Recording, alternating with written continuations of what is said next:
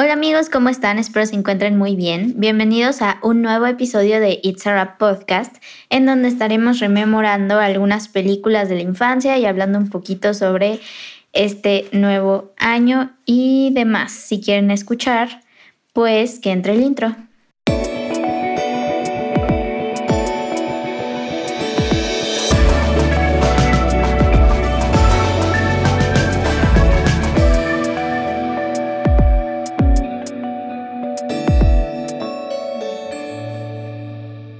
¿Qué onda amigos? ¿Cómo están? Pues feliz año antes que nada. Espero que la hayan pasado muy bien con sus familias, con sus amigos, con sus parejas, eh, solos tal vez. Eh, fue un año nuevo bastante, bastante diferente. Entonces, pues si no pudieron vivir la experiencia como la viven en otros años nuevos, pues este, no se preocupen. Espero que todo vaya mejorando y el próximo sea mucho, mucho mejor. Y quiero saludar antes que nada a mis coanfitriones, preguntarles cómo se la pasaron, qué esperan de este año nuevo, amigos, y cómo están. Eh, Emma, Per. Hola, amigos, pues todo bien. Em, no voy a decir 2021 sorpréndeme, sino al contrario. Eh, y pues nada, digo, un año nuevo un poco diferente, pero creo que sí refresca después de todo el 2020. Entonces, pues a darle a lo que viene. ¿Qué tal a todos y todas las que nos escuchan? Eh, yo los saludo desde acá, desde Guanajuato y pues yo que espero este año, siempre espero un año con mucho buen cine y esperemos que este también lo sea. Así es, y sí, como decía Fer, pues creo que eh, más allá del 2021 sorpréndeme, pues sí estaría bueno que el 2021 nos una vida común y corriente como las que teníamos. Yo la verdad la extraño un poco. Pero no va a pasar, no va a pasar. Y bueno amigos, este es el primer capítulo, el primer episodio de este año. Y con esto creo que tal vez en las redes vean un poco de movimiento y demás. Y es porque estamos renovando un poco la imagen. El logo cambió un poquito y los posts van a también cambiar un poco como en su formato y en, y en la manera en la, en la que se publican. Esperamos que todo vaya mejorando aquí en la Ciudad de México y todo vaya abriéndose poco a poco, pues un poco más para que podamos volver a intentar grabar juntos y en una de esas, pues intentar poder entregarles un poco más de contenido en YouTube como se debe. Así es, así es. Digo, todo, todo ocupa mucho trabajo y tiempo, ¿no? Pero por suerte lo hay porque estamos en pandemia. Porque no tenemos otra cosa que hacer, básicamente. Así es. Y bueno, antes que nada, antes de comenzar, como cada capítulo, me gustaría preguntarles, amigos, qué han estado viendo en estos días, qué pudieron ver eh, en Año Nuevo con sus familias, eh, no lo sé. ¿Qué, me cuentan? La verdad es que yo estuve viendo como un chorro de películas repetidas, digo, nada nuevo. Y de lo nuevo que vi recientemente fue We Can Be Heroes, que es esa película de, Robert Rodríguez de, que da como un eh, continuará de, lo que fue Shark Boy y Lava Girl. Eh, y está linda, está entretenida, está graciosa y tiene un personaje muy entrañable que es como una niña muy pequeña. Entonces eh, me causó mucha ternura. Que de hecho es la hija de Shark Boy y Lava Girl. Así que vayan a verla si les gustó esa película de estos ayeres.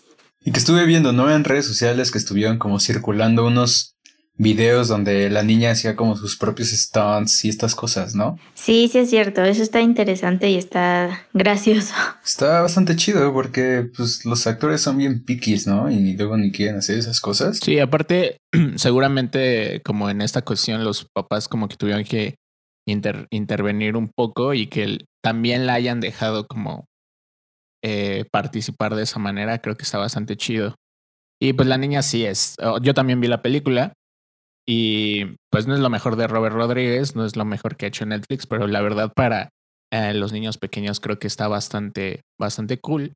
y pues nosotros que vimos eh, Shark Boy y Lava Girl cuando estábamos como más morritos, pues está como interesante ver a los personajes, aunque salen muy poquito, em, como en su versión de adultos y ver a, a como a otros héroes según como de esta pues no es mitología porque es la primera película, pero sí como eh, el cómo, el cómo se los va integrando este director que hace cosas bastante interesantes. Pues nuevamente, ¿no? Explotando la nostalgia como viene haciendo Netflix, pero está bien, se vale, se vale.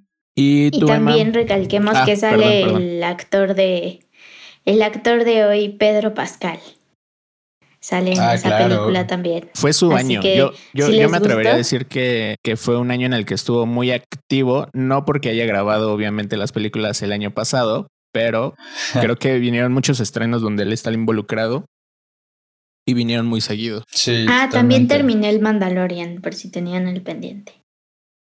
Y lloré. Y ya. ¿Lo recomiendas, Fer? Sí, lo recomiendo. ¿Para toda la familia? Eh, pues creo que sí les debe de gustar Star Wars. O sea, si no te gusta Star Wars, probablemente digas como... Ah".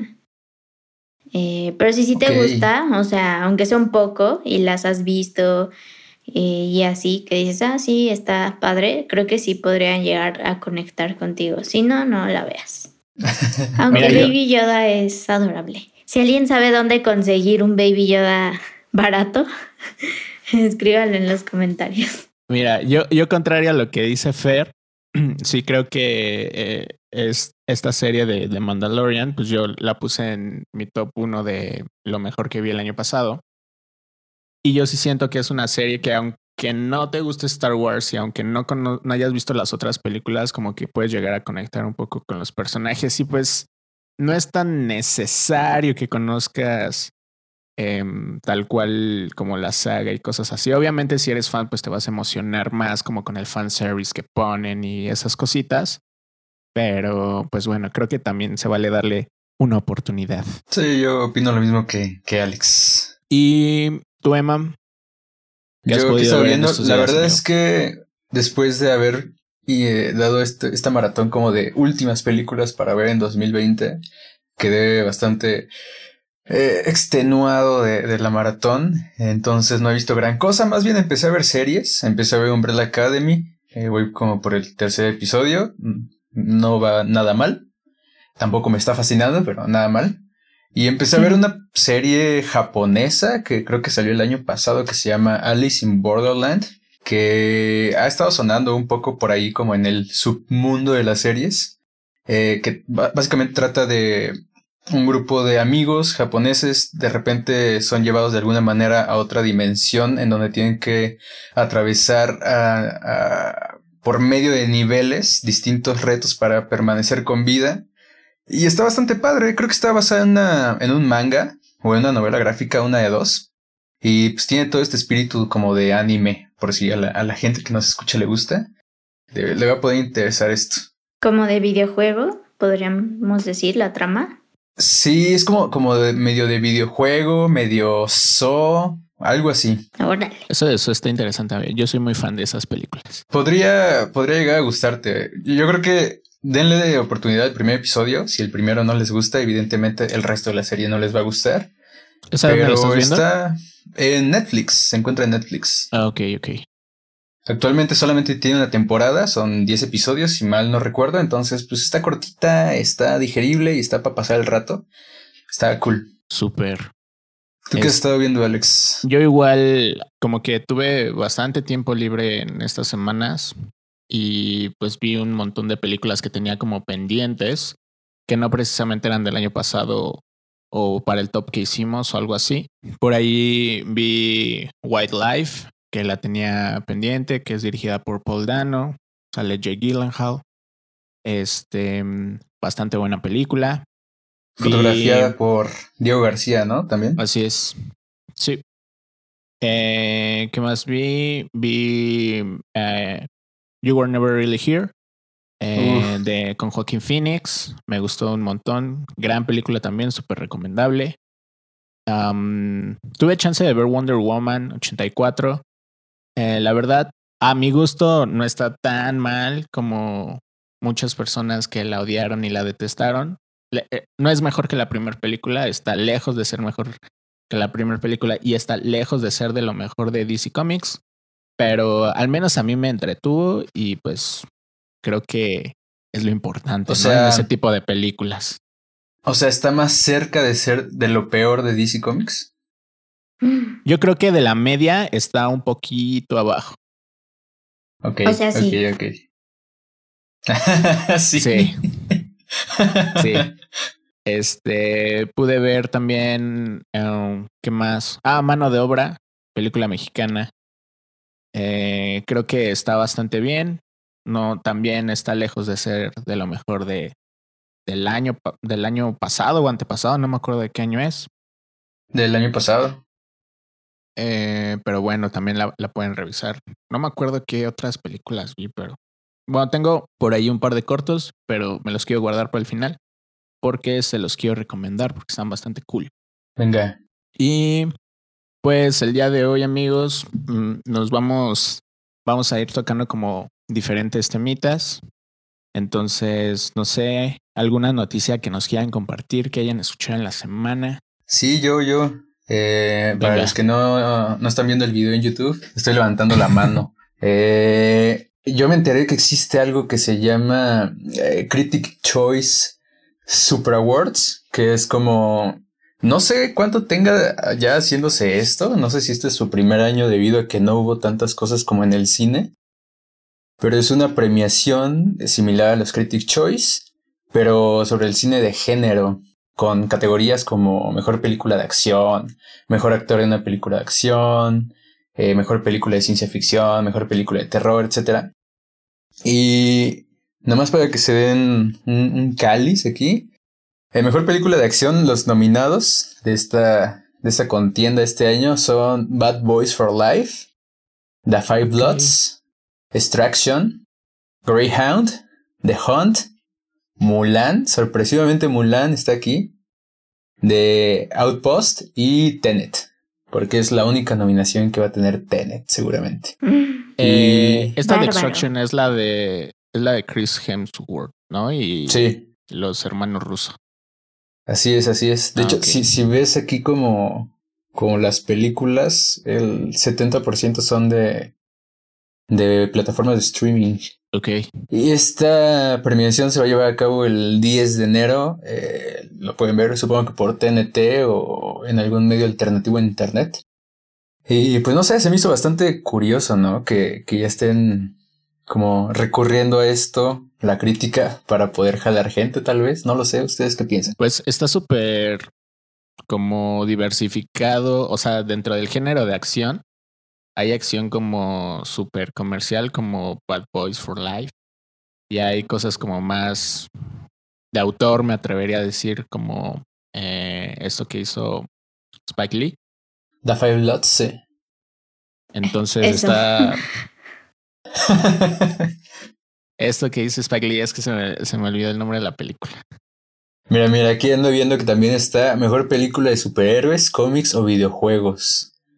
Que los nominados son Birds of Prey, La Vieja Guardia, eh, Secret, Secret Society of Second Born Royals de Disney Plus, Sonic y Superman Man of Tomorrow de animación. También está súper raro, ¿no?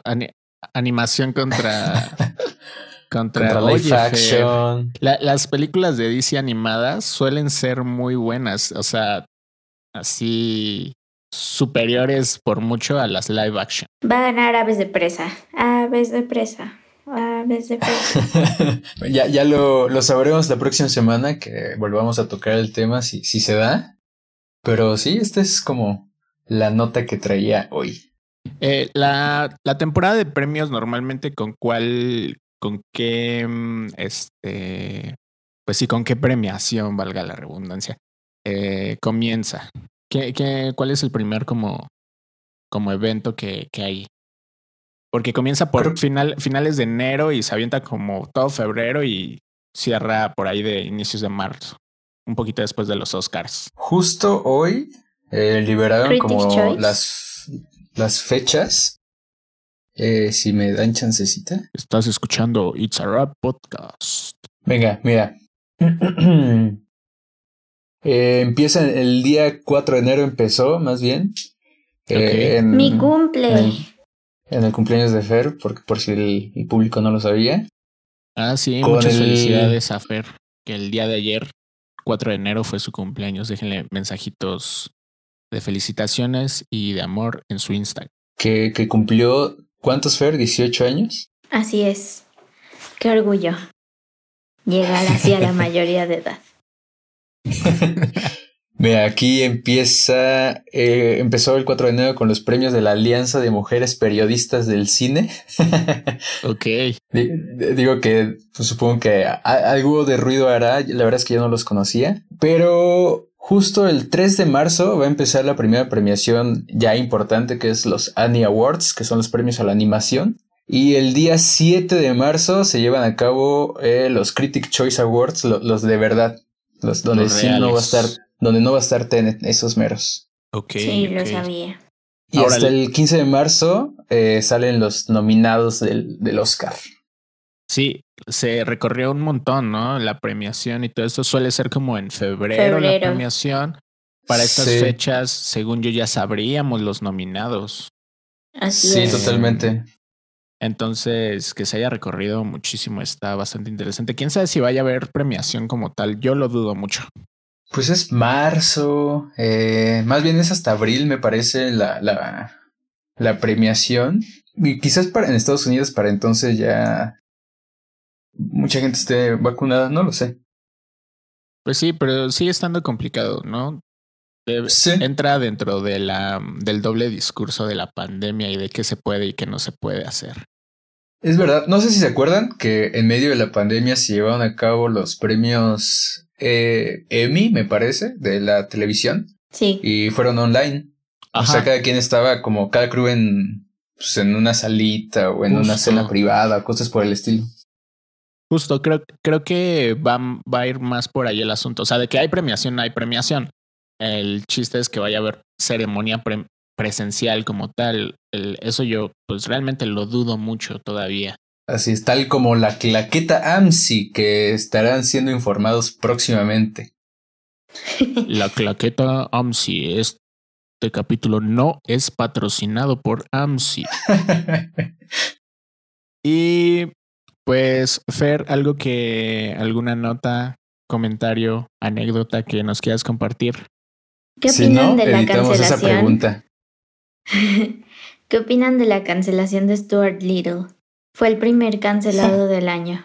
Mira, te voy a Por decir ser una rata blanca de privilegios. Malditas ratas blancas privilegiadas. eh, yo, sigo a esta, a esa chica en Twitter ya hace un rato. Eh, y pues, o sea, yo vi cómo nació esto, este meme, ¿no? Este mame y este meme. Y me da mucha risa, porque hay gente que sí se lo está tomando en serio y que sí están diciendo cómo es posible, ¿no? Y, y de repente se volvió notas en el Universal y demás, como porque pues no ha pasado nada, ¿no? Necesitábamos un meme de para empezar el año. Yo vi una nota, no recuerdo si hoy o ayer, no, fue hoy, fue hoy en la mañana, sobre que Stuart Little estaba distorsionando el concepto de adopción. Eh, y así estaba súper loquísimo. Y también vi otra nota sobre la gente de este, mm, católica y todo esto que está en contra de que pongan al Baby Yoda en las roscas de Ay, No. Que, ah, para, que para la gente que nos escucha en otros países, lo cual creo que es una nada más. No, oye, eh, el 14% de nuestra audiencia se encuentra en Estados Unidos. Eh, por eso, una nada más. Eh, ah. pues la rosca de Reyes es una tradición donde se parte una rosca por el Día de Reyes y si te sale el niño Jesús tradicionalmente, pues te tocan los tamales el 2 de febrero. Eh, pero pues obviamente todo este tipo de celebraciones entran como en un trend de lo que está, lo que se está viviendo en el momento. Y pues hay muchas roscas actualmente con Baby Yoda en vez del niñito Jesús. Entonces está rarísimo cómo la gente eh, toma tan personalmente algunas, algunas cosas, ¿no? Voy a hacer una encuesta en Instagram de quién creen que es el más poderoso, si el niño Jesús o Baby Yoda. Espérenla. eh, esa, va a estar buena. Eh, vamos a parar unos segundos a que Manuel se, se le detenga el ataque de risa que le está dando en este momento. Perdón, ya me, me trabé un poco. y bueno, amigos, eh, hablando del Día de Reyes y todo esto, hoy 5 de enero, eh, en la noche, llegan los Reyes Magos a la Ciudad de México o el Niño Jesús también, ¿no? En, alguna, en algunos estados. El Niño Jesús llega el 25 de diciembre. ya pasó. ¿Cómo crees? Sí, el 25 de diciembre llega el Niño Jesús. Ah, entonces estoy muy desinformado. Es que a mi casa solo llegaban los reyes. El niño Jesús nunca me trajo nada. Y nomás llegaban dos, ¿no? Otro se quedaba allá afuera.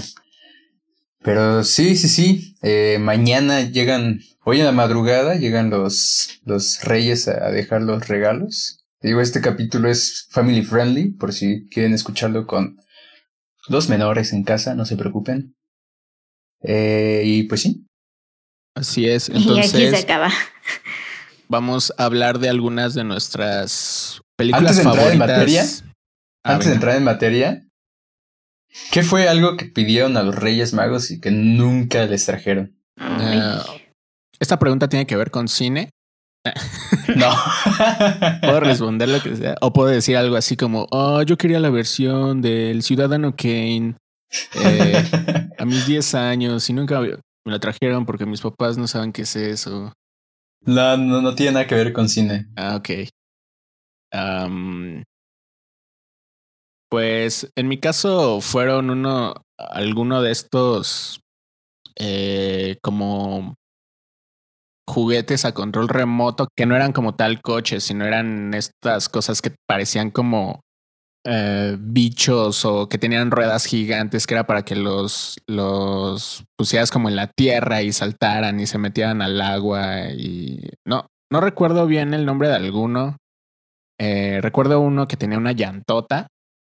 Ah, y era como, eran como todo, todo terreno y cosas así. Y pues mi hermano y yo los queríamos como para, como para jugarlos así, ¿no? En la tierra y que chocaran y cosas así.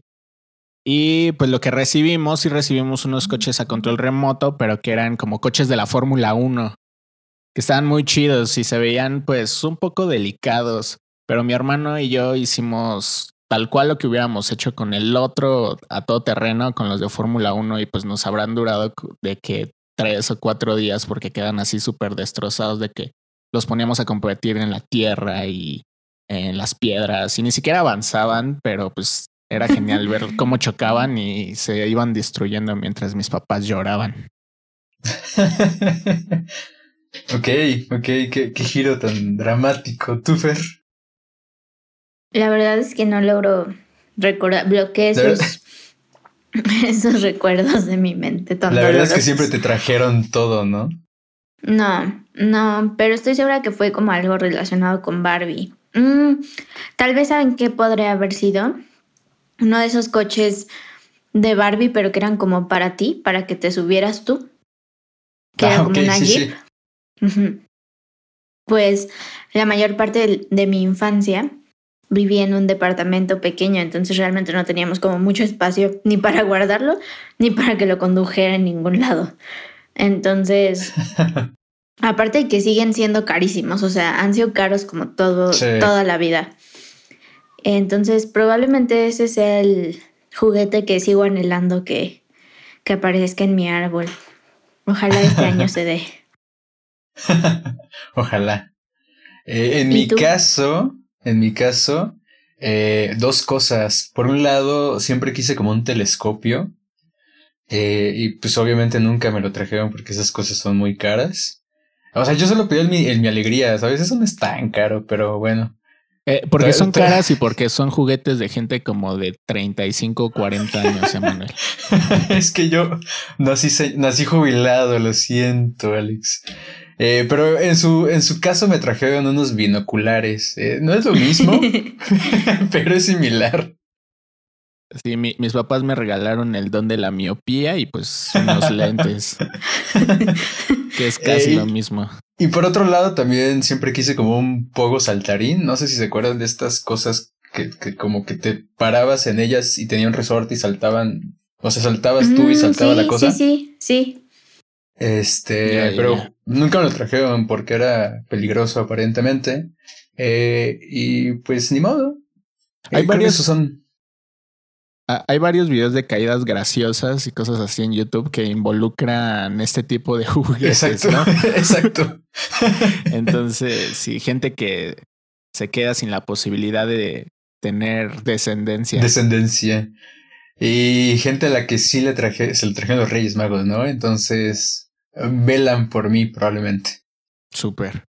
Y pues ya entrando en el tema principal de este capítulo y después de haber contado nuestros traumas de la infancia, eh, amigos, películas que les hayan marcado su, su infancia. Ya sabemos, ya tenemos por ahí el contexto de que Fer veía películas bien intensas porque sus papás no la vigilaban y quedó también como con varias secuelas. Así vi- viendo Saló a los cinco años. Sí, o, eh, o- ¿Cómo se llama esta película? Ah, Holocausto Caníbal. ¿no? Holocausto Fue- caníbal mientras desayunaba.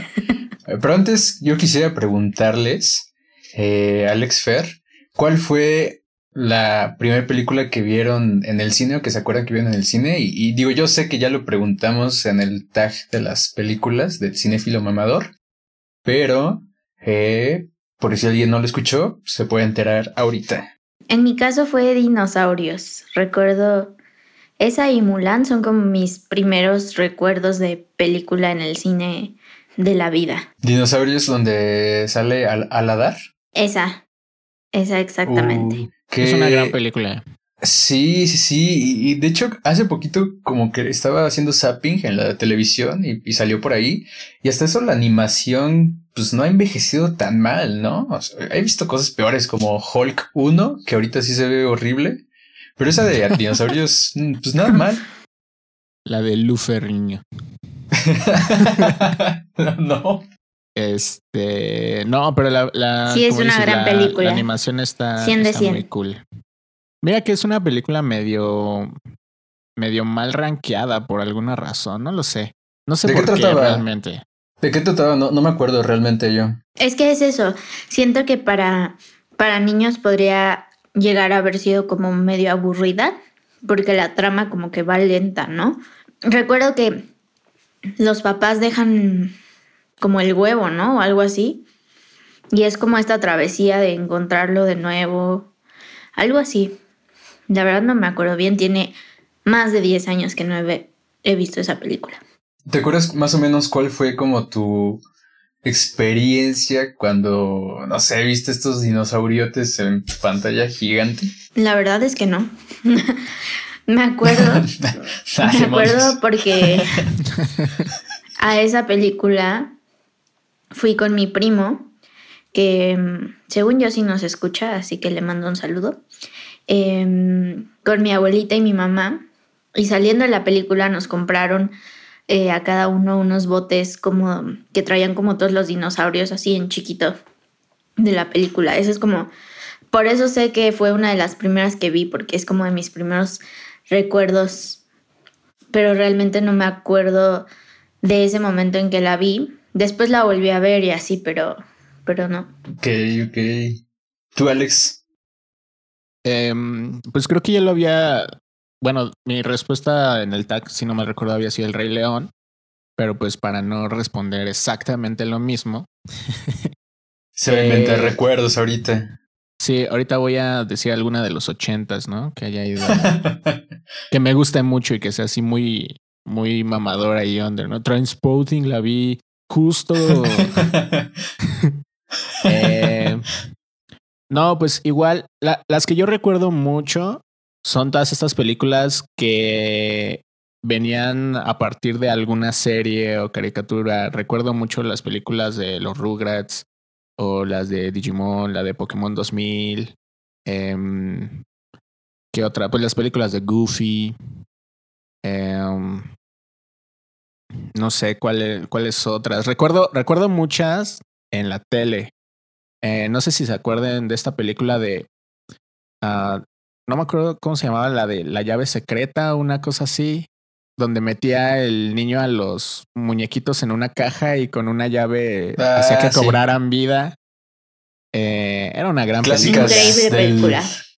Clásicas del Canal 5, ¿no? Ajá, como todas esas películas, igual la de que hace poco vi que estaba en Disney Plus, la de Cheque en Blanco. Esa película me gustaba un montón porque te podías hacer así una chaquetota mental de qué podías hacer tú con un cheque en blanco, ¿no? Y, con un chingo de dinero y cosas así. Ya no es familiar ese podcast, lo siento, familia. Lo siento. Eh, y justo hoy, en la tarde, eh, igual, así como decía Emanuel haciendo zapping, eh, vi que estaban pasando pollitos en fuga. Uy. Ahora, yo aquí tengo, tengo un comentario porque Fer es cero fan de pollitos en fuga. Ok. Pero según yo es un, es un gran clásico de nuestra infancia. Totalmente, a mí me gusta mucho. Me gusta un montón la animación, o sea, cuando yo la vi de niño, pues no había visto nada de animación similar. Y la historia está bastante linda. Sí, a mí no me, gusta, pero nunca dije que no fuera un clásico. ¿Por qué no te gusta? No me gusta el Me dan cosa los monitos, sí. no sé, como que ver, no sé, sus caras, ¿sabes? Como que, oh, eh, no sé. Que estén como, tan humanizados los pollos me da mucha cosa. Sí, sí, como ahí que gesticulan y cosas así, como que digo. Ok, ok. ¿Y qué decía tu hermano, Alex? Ah, que mm, me, justo hoy te digo que, que, la, que vimos un, un cacho de, de, la película y me decía que él vio que había salido como un artículo donde eh, desmenuzaban la película así con un con un punto de vista como social y político y no sé qué tanta cosa. En cómo se llevan a cabo los levantamientos sociales y, y, así, como cosas bien densas en una película totalmente pues para niños, ¿no? Pues es que sí, o sea, de hecho, pues si haces como una analogía, ahí donde están las, las gallinas, pues casi es como un, campo de concentración, ¿no? En vez de que los hacen jabón, los hacen pais, ¿no? Pero. tartas de pollo. Ah, sí, o sea, si, le buscas ahí los tres pies al gato, sí se pone densa la cosa. Sí, Pero está, bueno. está muy loco. Eh, ¿Tú, Emma? Yo en mi caso, la verdad es que no me acuerdo qué contesté en el tag. Eh, pero el otro día estaba haciendo memoria y me acordé que probablemente la primera película que vi en un cine o la primera película que vi en un cine aquí en Guanajuato fue en un cine de mi pueblo, que en este momento ya no es un cine, ya ahí lavan carros, por si gustan llevarlos, están de 9 a 3 todos los días. Eh, eh, se, llama Aqua, también es un salón de fiestas a veces, entonces usted elija el día y, el uso que le quiera dar. Pero en ese momento era un cine y fuimos a ver la película de Tarzán. Eh, yo ya la había visto, era como un, como que la volvían a pasar, como que tenía los derechos, o tal vez no, pero tenían un proyector. Y, y me acuerdo que las sillas eran de esas blancas, como, como de merendero y cosas por el estilo. Y, y no había desniveles, entonces yo estaba parado en la silla para poder alcanzar a ver porque llegamos tarde. Y me acuerdo que la fuimos a ver con un, con un primo y cuando Tarzán gritaba, nosotros gritábamos y estaba, me acuerdo, es un bonito recuerdo, pues. Tarzán también fue de mis películas favoritas mucho tiempo. La ponía a diario. Es que wow, ¿no? Es que creo que la música hace de Tarzán algo bien especial, no sé. Sí, el, un, un shout out al señor Phil Collins. que hizo la misma música como en 50 idiomas o una cosa así. sí, porque no le quería prestar el balón para a los demás para jugar, ¿no? Sí, por eso en español se escucha bien raro como la pronunciación, ¿no? No, importa que no se le, no importa que no se le entienda, eh, yo la voy a cantar en todos los idiomas posibles. Que es como canción de Tiziano Ferro, la verdad, digo, si lo pones, te pones a pensar. Sí, un poco. yo eh, tenía la mochila de pero sí un poco. creí, que iba, creí que iba a ahondar más en ese comentario. Yo también. Eh, ahora, ¿qué otras, otras películas así como que hayan visto en la tele y que los, que los remonten a, a su infancia? Por ejemplo, para desbloquear algunos recuerdos para las personas que nos estén escuchando que asumo que más o menos tiene nuestra edad, tal vez unos cuantos años más, unos cuantos años menos. Eh, eh, según las estadísticas, así es. Eh, pues por ejemplo, mm, pues ya que hablábamos de Robert Rodríguez, pues las películas de Mini Espías están por ahí. También hace Realmente. poco en la película, en la película, en la, en la tele, estaba viendo que estaban pasando esta donde sale eh, Frankie Muniz, la de Gordo Mentiroso o Gordo Gordo Ah, sí, Mentiroso, sí. Una, una cosa así. También esa, esa la recuerdo mucho. Y un E- poco Esa de es la de la gente Cody Banks, ¿no? Ándale. Creo que el, eh, creo que Cody Banks es más. Es un poquito más nueva. reciente, Sí. creo. Pero Un como dos o tres años. Sí, igual, igual no es mucho. O sea, no te estoy diciendo que yo tenía 20 años cuando vi Cody Banks, pero, pero sí si- siento que es un poco más reciente. Y de la mano con la que mencionaba hace rato de la llave secreta o la llave mágica, no me acuerdo. También Small Soldiers es otra película de la que me acuerdo mucho y que vi varias veces, que es de estos eh, muñecos que les ponen como un chip para que hablen Sí, y sí. de pronto como que toman eh, Uno de Bill Gates, ¿no? y, y demás. Esa película es muy buena. Bueno, a mí me gusta muchísimo. No sé. Sí, no la de ustedes. pequeños, pequeños guerreros, porque eh, pues, yo la vi en el 5, la verdad. Small los- Soldiers, ¿qué es la, eso? la de los gorgonitas y, y los soldados. Así es. La del muñeco con cara de perro. A, a mí también me gusta mucho, ¿no? Esta con, con una joven Kristen Dunst, me parece. Mm, La verdad no me acuerdo. Te mentiría. Sí, según yo sí. No sé qué, no sé qué otras películas, amigos. Estoy tratando de ir recordando y buscar como aquí más o menos en mis listas que qué, qué más puedo encontrar. Para mí, Juana de Arco. Bueno, es que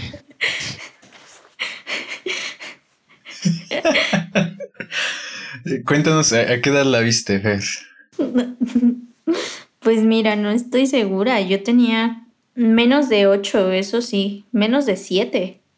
Yo creo que unos Vaya. seis probablemente. O sea, que me acuerdo bien. Sí, tal vez unos seis años cuando vi esa película mientras mis papás dormían. Un Vaya. bello domingo. Yo, yo me acuerdo mucho que. Yo me acuerdo mucho que en mi familia decían que yo había visto eh, como a los tres años la del sexto sentido de, de. Night Shyamalan y que no me había dado miedo y que me había gustado mucho, ¿no? Y yo de, ah, sí, sí, y me, me pavoneaba con este logro. Y luego la intenté volver a ver como a los siete u ocho y qué onda, ¿no? Me dio un montón ¿no? de miedo. Pero cañón, me dio un montón de miedo esta escena donde eh, está el, el protagonista que ve gente muerta y de repente ve a otro cuate que se voltea y trae un agujero de escopeta en el cráneo. Damn, qué fuerte. De por sí ese niño es, eh, bueno, este dude es medio ¿no? raro, ¿no? Es como bastante, tiene una personalidad y unas facciones bastante extrañas. Sí, sí, sí, como hasta Incluso actualmente. Sí, que lo pueden ver en The Voice, por cierto. Eh, ah, sí es cierto. Su bueno, su personaje es muy cagado y es una referencia a, a ese personaje de sexto sentido. Está, está bastante Así chido. es, de hecho. Sale. Eh, Pues yo, yo aquí este, tenía eh, las de Piratas del Caribe. Y obviamente las de Pixar, ¿no? De Toy Story, Toy Bichos. Bichos, Bichos también fue de mis favoritas mucho tiempo. ¿Qué, ¿Qué opinan ustedes de bichos y hormiguitas? Ants. Eh, bichos 100%.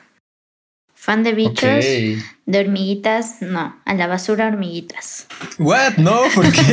Yo, yo- qué yo me debatí, yo me debatí en eso un tiempo, pero como niño creo que sí eh, aprecias un poco más bichos porque es un poco más digerible. Creo que Ants es un poco más densa en los temas que, que toca, Sí. o al menos la manera en cómo los aborda.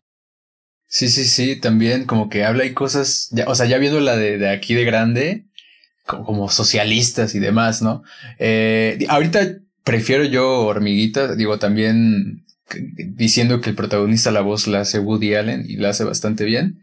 Eh, pero en su tiempo sí, bichos también me gustaba más, era más divertida, tenía personajes más memorables. No aprobamos la actitud de Woody Allen, pero Ants está chida. Así es. Eh, entre otras, yo, yo quiero mencionar dos películas de las cuales Fer yo sé que es muy fan, que es Juego de Gemelas y Matilda. Sí. Que me enteré que va a haber un remake de Matilda. No sé si No se va a habían funcionar. enterado. No, no sé, Seguro yo no. no. sabía.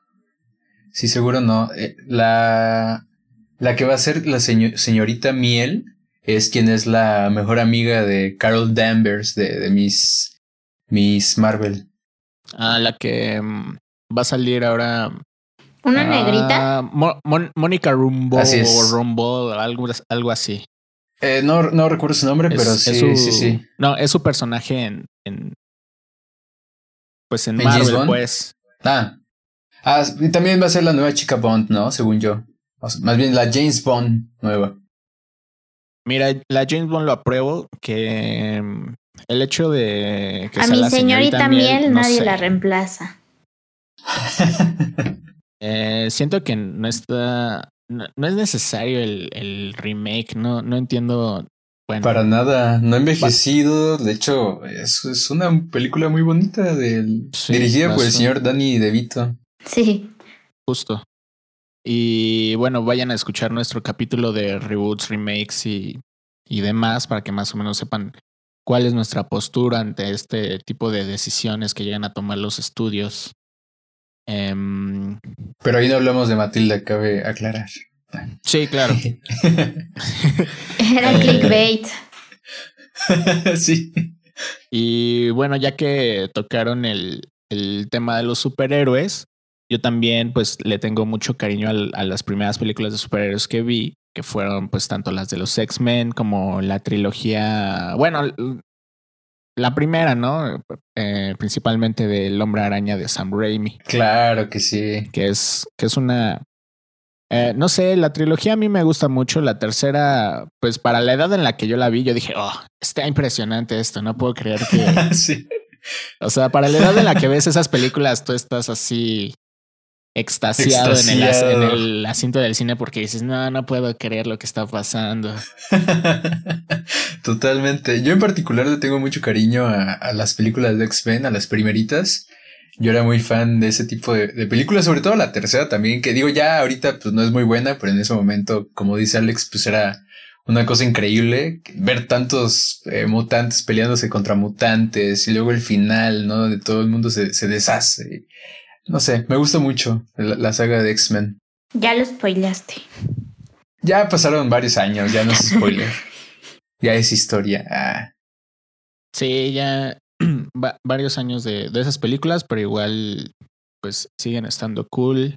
Em, pues también recalcar, aunque tenemos también un capítulo de eso y vayan a escucharlo con nuestra queridísima Donají García, eh, pues las películas de Harry Potter. Las Eh, primeras, ¿no? que Porque ya las la- las últimas ya estábamos más grandes. Ah, no, sí, obviamente, obviamente. La, me atrevería a decir que las es- tres primeras. Pero eso es lo bonito, ¿no? De las películas de Harry Potter en nuestra generación, porque nosotros crecimos junto con Harry, de alguna manera. Sí, de cierta manera, sí. Creo que por eso hay tanto, tanto cariño a este tipo de sagas y demás por nuestra generación. Obviamente, pues existen muchas otras eh, sagas que están cool, como el Señor de los Anillos y Star Wars y todo esto. Pero Harry Potter siento que es una saga completamente de nuestra generación y es por eso que hay tanto cariño como hacia ella de parte de muchas personas de nuestra edad. No, y eso que duró pues, una década, ¿no? Eh, pues no es, no es poco. Es lo mismo que está haciendo Marvel, pero los personajes en Marvel pues no envejecen. Aquí con Harry sí lo Sí, vemos cierto. niño y lo vemos ya hasta con hijos al final. Oh, no. Sí, justo. Em, no sé, amigos, alguna otra, alguna otra película que quieran ir mencionando. Yo ya Una me estoy mis- yendo acá un poco más vaso. Una de mis trilogías favoritas cuando era más pequeña era la de. eran las películas de Liberen a Willy, 1, 2 y 3. Me encantaban esas películas. Aunque al principio me daba un poco de miedo, porque pues es una horca muy grande. Pero ya después. Y a la fecha, o sea, yo digo, o sea, creo que para ese momento los, los efectos o no sé qué cosa hicieron o cómo le hicieron, estaba súper bien. O sea, que la ballena era como domesticada de alguna manera, que eso no pasa. Pero, eh, o sea, estaba como medio entrenada, no domesticada, perdónenme, como medio entrenada Pero siento que para todo el desarrollo de la película, pues no, o sea, algo más debieron de haber hecho que a la fecha a mí me causaba mucha intriga. Y me gustaban mucho esas películas, las tenía en VHS. Fíjate que yo nunca vi ninguna de esas, la verdad. Yo, yo sí tuve chance de ver, creo que la primera, si acaso la segunda. No, creo que la segunda no. La primera sí, de esa estoy casi seguro que sí. Eh, y pues yo no, yo no tuve tanto como, como afín a, a la película, ni tampoco fascine. Es que siento que es una temática como muy gringa, ¿no? Pues. Como lo de estos parques acuáticos, o bueno, al menos desde mi perspectiva de niño provinciano, e-, eso se me hacía como súper lejano. No, no, no podía yo empatizar con, o sea, no empatizar, sino reflejarme en algo así para conectar. O por otra parte, estas películas de, de perros eh, basquetbolistas y, y, cosas por el estilo. ah, mira, con eso sí. Así porque como tenía yo una granja acá en mi pueblo, los entrenaba para que patearan un balón. No, pero, o sea, estas películas de animales, incluso como perros y gatos, a mí Ah, me gran gustaba película. bastante. La primera es, es muy buena, la, las otras no estoy ¿Hay muy otras? seguro. Sí, hay creo que tres o cuatro, la verdad no estoy muy seguro. ¿Ustedes recuerdan una película que era de unos bebés que hablaban? O sea que. Ah, claro. ¿Cómo se llamaba? Llevo Ay, mucho fan. tiempo buscándola. ¿No es la de Mira quién habla ahora? ¿No? ¿O una Sí. Sí, sí. ¿Sí? ¿Sí es?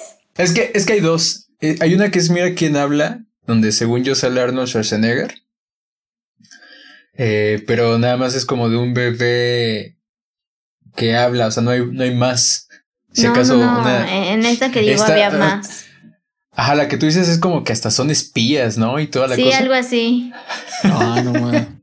Yo no me Está- acuerdo de esa. Está, está muy cool, está extraña. Eh, te fallo. Por favor, Pero si alguien acuerdo- sabe el nombre. Pero me acuerdo la, la- de la de mamá encogía a los niños también. Ah, Ah, también son también es una gran película. clásicos. Sí, sí, sí. Digo, ya no es de nuestra generación, pero las veíamos en la televisión, ¿no? Hay, hay otra película que también eh, me gustaba que se llama Mamá soy un pez. Ay, no. uh, esa película la odio. Me suena bastante, ¿eh? Es animada. Es animada. Que no se confunda con la de Tritón por accidente. Ah, esa es otra gran. Esa es una gran película. El Oscar se merecería. Tritón por accidente. Ya, ya se están yendo ustedes muy underground en las películas No, infantiles. el Tritón, Tritón por accidente era Es de Disney, de es los, de un- los domingos en el 7. Es de un morro, es de un morro que se entera que es Tritón porque su mamá es una sirena. ok. Está increíble, está en Disney que- Plus por si la quieren ver. Es más, Ah, ¿saben? véanla. ¿Saben cuál encontré en Disney Plus que también me gustaba mucho? La del campamento de los pesos pesado. Ah, con Ben Stiller. Con Ben Stiller, sí, sí, sí, sí. De este campamento donde llevaban a los niños gorditos y los hacían ba- bajar de peso. Súper Y al final- identificado toda mi primaria y secundaria Sí. con esa película. es una gran película.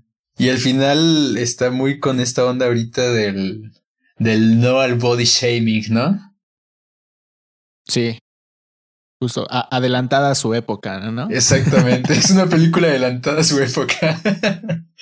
Pero habiendo hablado de estas películas, con, si tuvieran que escoger tres, las otras se van a borrar de sus memorias. No. ¿Con cuáles se quedan? Con Em, Titanic. ni, si- ni siquiera sabía, Arco. ni siquiera se había mencionado Titanic en toda la conversación. Exacto. Con la película de Selena Quintanilla. Ay, no sé, amigos. Yo tengo ahí un mix en mi cabeza de películas de ese tipo que vi cuando era muy chica y películas, pues, de niños. Entonces, Bueno, tal vez me pasé un poco. Si- hipotéticamente, si tuvieran hijos y pudieran escoger tres de estas películas, ¿cuál le pondrían? Ah, mira, e- esa sí te la puedo responder. Em, creo que yo voy a elegir Hércules. em, de Disney. Es mi película, creo que favorita, como de esa, de esa ola de películas o de ese estilo de películas de Disney. Eh, creo que hay una película la cual yo no la tenía como, sí me gustaba, pero no le tenía tanto cariño hasta que la volví a ver y mi hermano es súper, súper fan de ella y creo que el, mensaje que tiene y, demás es como muy bonito, que es el gigante de hierro. Mm, claro. ¿Y la canción también? Uy, mejor todavía. Eh, que incluso el gigante tiene un cameo ahí en, en la película de Spielberg, la de Ready Player One, que está bastante chido. Y mm, como tercera película, ay, no lo sé. Está difícil. Piénsala, ah. piénsala. Eh, si Fer ya tiene una primera, adelante. A ver, Fer. La verdad no ¿eh? es una pregunta muy difícil. Porque eso del parenthood, pues no sé. Es que buscarías, buscarías algún tipo de película que dejar alguna enseñanza o algo así, ¿no? Algo, algo bonito. Como Tal vez, es que mira, por ejemplo, todas las de todas las de princesas sí son lindas y todo, pero ya como, o sea, y creo que no recuerdo cuál actriz, creo que es Olivia Wilde, no recuerdo, pero era una actriz que, que justo mm, dijo que pues no, que esas películas de princesas realmente no se las pone como a sus hijos porque tienen como todo este mensaje de necesitas un hombre para ser feliz, ¿no? O el príncipe o esto o el otro y como la vulnerabilidad femenina. Entonces realmente, aunque a mí me gusta verlas, siento que si yo tuviera hijos o hijas, no sé, no sería como que, ay, le voy a poner esta película. Entonces creo que por ahí está difícil pensarlo. Pues es que no está fácil la pregunta de pero... las de Beethoven. tiempos. ¿Qué tal las de Beethoven? ¿Se acuerdan de esas películas? Eh, sí, sí, sí, pues películas de perritos, ¿no? Ya habíamos hablado de ello. Sí, de. Esas nunca fallan. Oja chico. Yo les pondría películas más adultas. sí. Si no, el, ciudadano Kay. Le, pondría el pianista a mis hijos para que. no, pues el padrino. ¿Saben de cuál, de cuál yo me acuerdo mucho y que vi cuando estaba bien morro y me traumó muchísimo? La de La vida es bella. Es una película horriblemente bonita, pero horrible más que bonita, no sé. Horrible en el sentido de que está muy De lo que pasa, claro. De lo que pasa, ¿no? Porque la película es buena. Sí. Creo que de primera opción elegiría alguna de los Rugrats. Creo que es una gran caricatura. ¿Pero tiene películas? Ah, sí, sí, me acordé cuando van a Japón, ¿no? Y toda la cosa. Cuando conoce a, cuando, conocen, a, Kimi. A los Tom Berries. Ah, eso está, eso está cool. Ah, Cuando Carlitos no tiene con quién bailar. sí, porque no tiene mamá. Eh, eh, ¿tú, Emma, ¿cuál sería una de, de, esas películas? Creo que eh, supongo que todavía vale. Yo la vi cuando tenía 11 años. supongo que todavía cuenta como niño. pues Ratatouille, creo que es una bonita película que, que yo ya mencioné, que fue una de las películas que me marcó un poco a mí en mi historia de vida. Y digo para que es una película, aparte de que es familiar y tiene un muy bonito mensaje, esta trata de una rata que no es blanca y tampoco es privilegiada. Entonces creo que la puede ver cualquier niño sin problemas. No lo había pensado de esa forma. Y ya después se vuelve padrota. Sí, sí, sí, pero con mucho trabajo y esfuerzo y dedicación, ¿no? Que es como el, el mensaje que quiere dejar la película. Eso sí. Em, no, no sé qué. ¿Qué otra película? Estoy tratando de recordar. Shrek, creo que la de Shrek es una gran película también. Sí, Shrek. Shrek es una bonita película que hace poquito fue eh, nombrada Patrimonio de la Nación, ¿no? Por Estados Unidos. y creo que bastante bien merecido. Creo que es una muy buena película y en español quizás se disfruta más. Sí, yo. Sí sabes español, ¿no? Si no, no creo. Entonces, ese patrimonio de la nación o el reconocimiento que le hayan dado se lo deben a Eugenio Derbez, ¿no? Sí, que tanto, um, que tanto la gente mama con que es el cáncer del cine mexicano, pues el señor ha hecho una que otra cosa que es bastante rescatable. Sí, sí, sí. Incluso podría decir yo que es el Chespirito de nuestra generación. Who No, knows?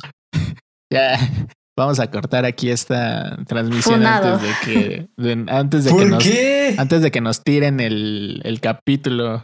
¿Sabe- ¿Sabes en cuántos países se ve la familia peluche y lo siguen pasando? No estoy diciendo que a mí me guste, que a mí me encante, pero está ahí y funciona y a la gente le gusta. Pues a mí me cae mejor Eugenio Derbez que Chespirito. Ahí está, pues, pues sí, ¿verdad? Está, está vivo, ya con eso, caíme. Así, si Chespirito era tan bueno, ¿por qué se murió?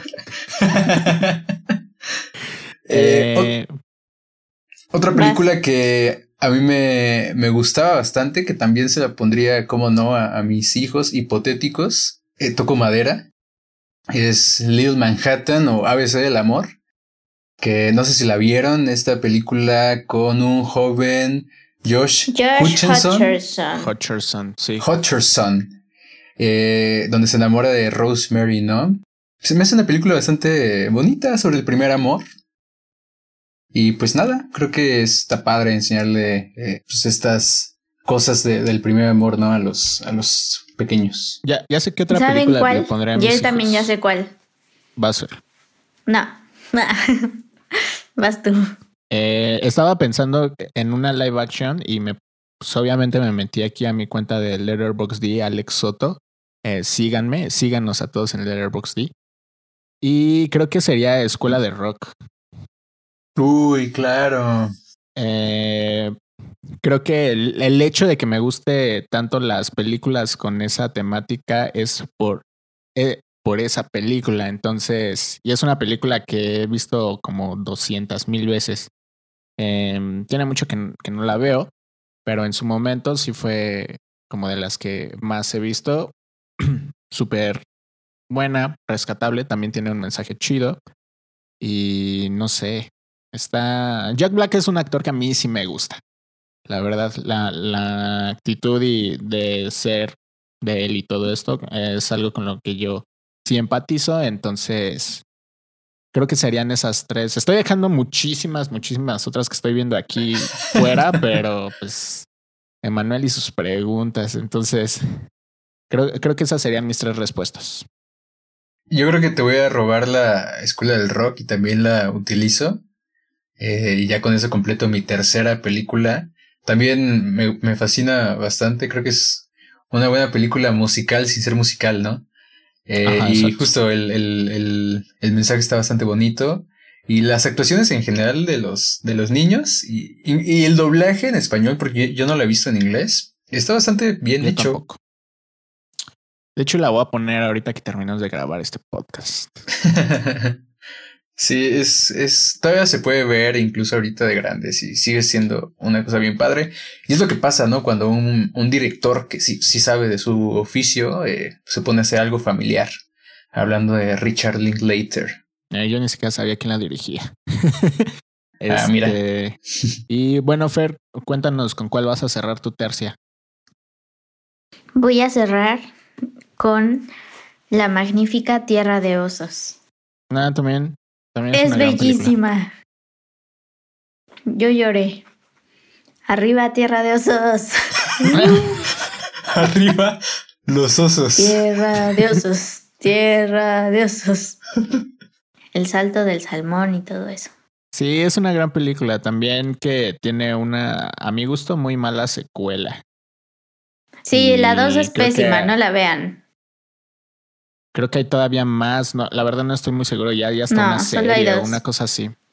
Fuera la 2. Entonces, pues sí, amigos, esas son nuestras películas que en este momento recordamos, porque hay un montón más Así es. eh, que estamos dejando fuera, pero pues queríamos comentarlas con ustedes. Déjenos en los comentarios sus películas eh, favoritas o si les desbloqueamos algún recuerdo por ahí.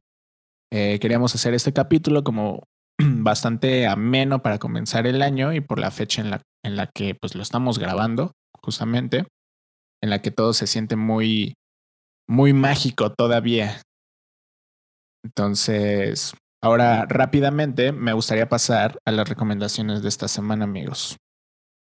Si es que eh, me lo permiten, me gustaría comenzar. Adelante, Fer. Eh. Demonios. no, vas Alex, vas Alex. Este, pues yo les voy a recomendar un, un cortometraje que acabo de ver en, en Vimeo. Se llama Re-Entry. Si no mal recuerdo, es un cortometraje del 2019, pero que acaba de terminar su corrida de festivales. Y está pues disponible, como les digo, en Vimeo.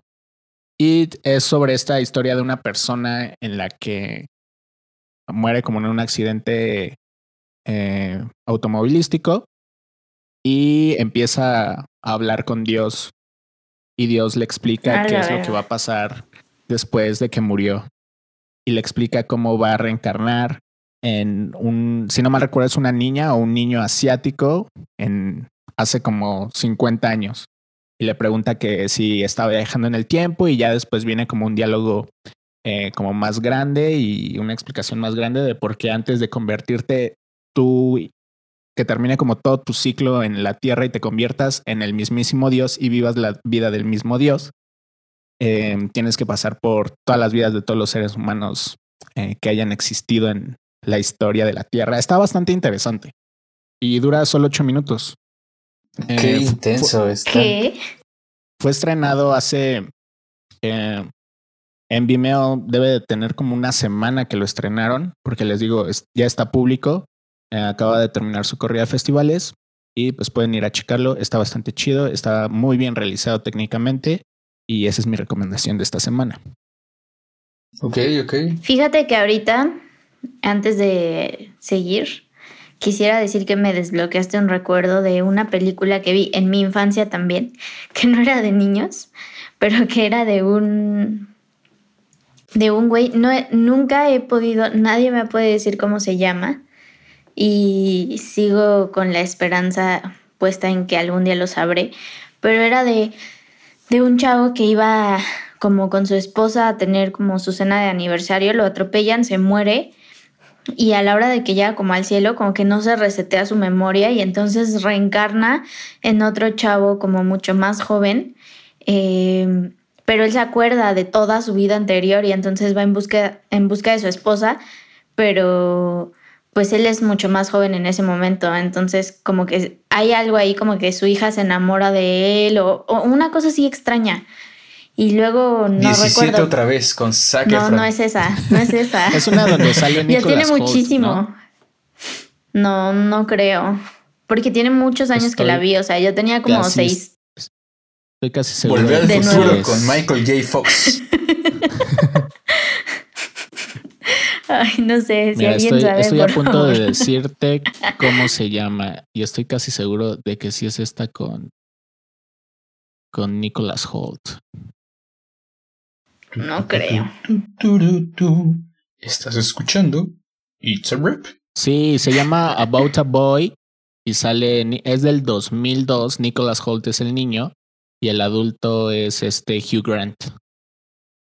No, pero no reencarna en un niño. Bueno, quién sabe. Bueno, la voy a ver y ya les cuento. Ahora sí que ah, sigan las recomendaciones. No, se cancela, amigos. Esta no es. Estoy viendo la sinopsis. Sí, eh, edita esta parte donde otra vez la regué. Estás escuchando It's a Rap. Punto de edición. Eh, vamos con tu recomendación, Fer. Mi recomendación el día de hoy eh, la vi gracias a nuestro amigo Puck, que ya lo conocen porque estuvo con nosotros en nuestro em, episodio de Navidad. Y gracias a él vi esta película que se llama Monos, que es una película muy extraña, pero a mí me gustó mucho por eh, la actuación de este chico Moisés Arias, que lo recordarán de Hannah Montana, en la serie es eh, Rico, el niño molestor.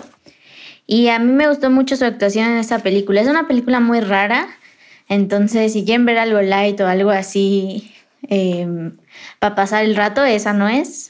Pero si quieren experimentar, véanla. Y pues esa es mi recomendación. Gracias. Pero más o menos de qué, más o menos de qué trata Fer. Ah, sí, cierto. no sé. Em, pues es de esta como cuadrilla de de chavos como que están como en una... no, de, chavos chicos, no sé, que están en una especie como de milicia ahí. Em, estoy casi segura que es como del de Sudamérica, o sea, algo están como por ahí. Y sí, la guerrilla colombiana. Ándale. Y entonces eh, pues deben seguir ciertas órdenes de un güey que pues casi no ven y luego pues como están ellos solos, son adolescentes, muchas cosas pasan y los llevan como a diversas situaciones eh, sociales, podría decir. y pues nada, véanla, están, está rara, pero a mí me gustó. fin.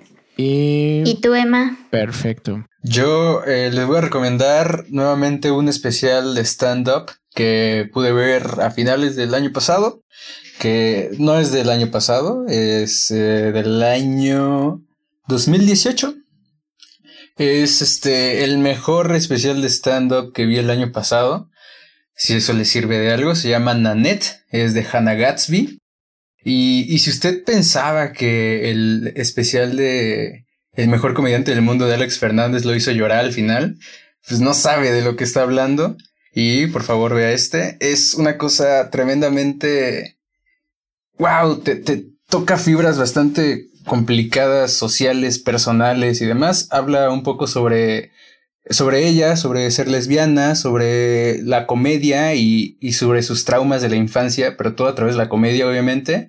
Y es una cosa bastante divertida y bastante llegadora al final. Neta, se los recomiendo muchísimo. Es lo mejor que van a ver este año en comedia, se los aseguro. Y, mira que llevamos cinco días del año. Así es, y ah, ya, ya me estoy volando. eh, ¿Esto dónde lo podemos ver, amigos? Eh, Monos está en Netflix, si no me recuerdo. Y sí, este está en Netflix. Y Nanette también está en Netflix. Perfecto. Pues bueno amigos. Excelente. Esto es todo por el episodio del día de hoy. Eh, no dejen de seguirnos en nuestras redes sociales, en Instagram, en YouTube. También estamos subiendo los, los episodios. Ya viene contenido un poquito diferente. Y pues escúchenos en Spotify, Fer. ¿Dónde más nos pueden escuchar aparte de Spotify? Eh, en Spotify, en Apple Podcasts, en Google Podcasts, en Castbox, en Anchor y en, eh, no sé, no me acuerdo la otra. También nos pueden escuchar en Deezer, por si alguien tiene Deezer. Ah, y en YouTube, donde nos pueden comentar. Que por cierto, creo que tenemos un comentario nuevo antes de irnos. tenemos un par de comentarios, un comentario nuevo de esta semana y uno retrasado que debemos. Ok, que, que vengan los comentarios. Procedo. Este comentario es del especial de Navidad con Puck. Es de Paola Tobar. Qué coincidencia. Me encantó el episodio pasado, gran formato, refiriéndose al de Dos Amantes, dos películas que pueden escuchar también en, Spotify. No sabía quiénes eran los protagonistas y me dio curiosidad buscarlos. Soy fan de Emanuel. Gracias, hermana. En un sentido literal, amigos. Exactamente. Eh, y el comentario de esta semana eh, es de Ana Gaby. Oye, pero ¿quién es Ana Gaby? Eh, Ana Gaby es nuestra amiga de Mérida. La presidenta del club de fans. La presidenta del club de fans. Exactamente, de los rappers, ¿no? Como ustedes se han hecho llamar. Chicos, feliz año, feliz inicio de año. Estoy súper de acuerdo con Fer y Alex con los dos primeros lugares. Gambito de Dama fue de lo mejor del año pasado. Estoy enamorada de su estética y de Anya Taylor Joy. Soul también me conmovió de un modo único. Al igual que Emma, yo no logré conectar con Inside Out. Bueno, mejor dicho, solo vi los primeros 25 minutos. Tampoco vi Toy Story 4 ni Frozen 2. Usualmente no me emociono con las películas animadas, pero esta, desde que salió el tráiler, sabía que la vería. If Anything Happens, I Love You también estaría en mi top 10 junto con Athlete A. Coincido en muchas con Fer. Por eso soy su fan, con mayúsculas fan. The, the Trial of the Chicago Seven y aunque no es del 2020, Portrait of a Lady on Fire fue una obra maestra que me deleitó en todos los sentidos. La vi a finales del 2020 y no hubiera visto a no ser que la de la recomendación del querido Emma. Saludos desde la calurosa Mérida, Yucatán. Saludos Ana Gaby, hasta allá. Saludos, gracias por tus comentarios siempre. Y los invitamos a los demás escuchan, escuchas a que sigan comentando, por favor. Así es. Y bueno amigos, eh, si no hay más que agregar. Entonces, it's a wrap. Nos vemos la próxima semana. Feliz inicio de año. Chau, chau.